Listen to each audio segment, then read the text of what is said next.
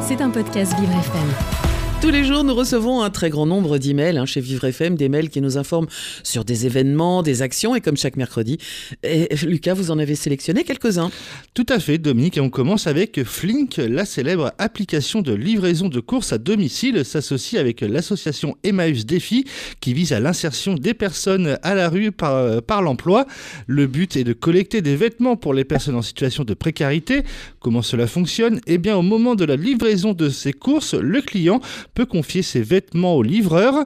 Les dons sont ensuite stockés en magasin puis remis en main propre aux équipes d'Emmaüs. Cette initiative est disponible dans plusieurs magasins Flink et devrait se déployer plus largement par la suite. Les dons sont ensuite triés et vendus par des personnes en situation de grande précarité, l'argent permettant ensuite de nouvelles actions caritatives. En participant, les donateurs contribuent également à la réinsertion professionnelle et sociale des vendeurs. Par cette association et par, et par cette action, Flink souhaite mettre à disposition son service afin de contribuer à améliorer à son échelle la situation des personnes les plus démunies. En seulement quelques semaines, pour le moment, plus de 124 kilos de vêtements ont été collectés. Bah c'est super ça. On s'intéresse maintenant, Lucas, à l'association Clowns sans frontières. Et oui, créée en 1993, Clowns sans frontières est une association artistique de solidarité internationale.